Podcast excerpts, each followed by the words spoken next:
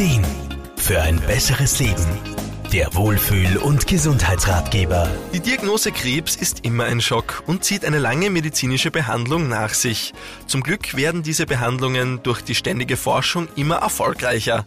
Doch nur weil eine Krebserkrankung geheilt ist, heißt das nicht, dass keine Probleme mehr bestehen.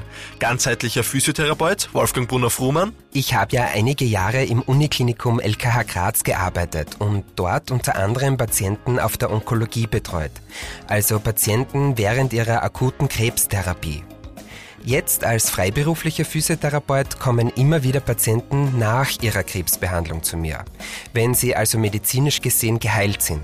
Und sie kommen deshalb zu mir, weil sie oft trotzdem noch eine Reihe an Symptomen haben. Sowohl die Erkrankung selbst als auch die zum Teil herausfordernden Akuttherapien wie zum Beispiel Operationen, Chemo- und Strahlentherapien hinterlassen ihre Spuren. Eine extreme Müdigkeit ist ein großes und oft auch sehr belastendes Thema. Es gibt unterschiedliche Ursachen, wie und warum sie entsteht.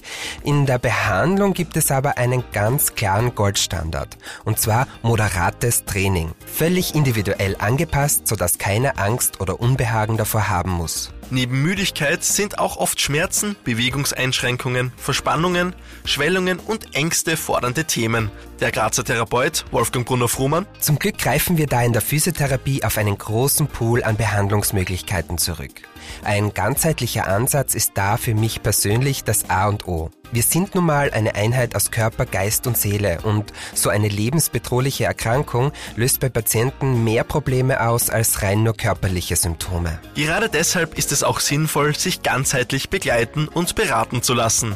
Angefangen von klassischer Therapie über psychosoziale Dienste bis hin zu komplementärmedizinischen Angeboten stehen Betroffenen zum Glück viele Möglichkeiten offen. Markus Kropatsch, Serviceredaktion. Der Wohlfühl- und Gesundheitsratgeber. Jede Woche neu.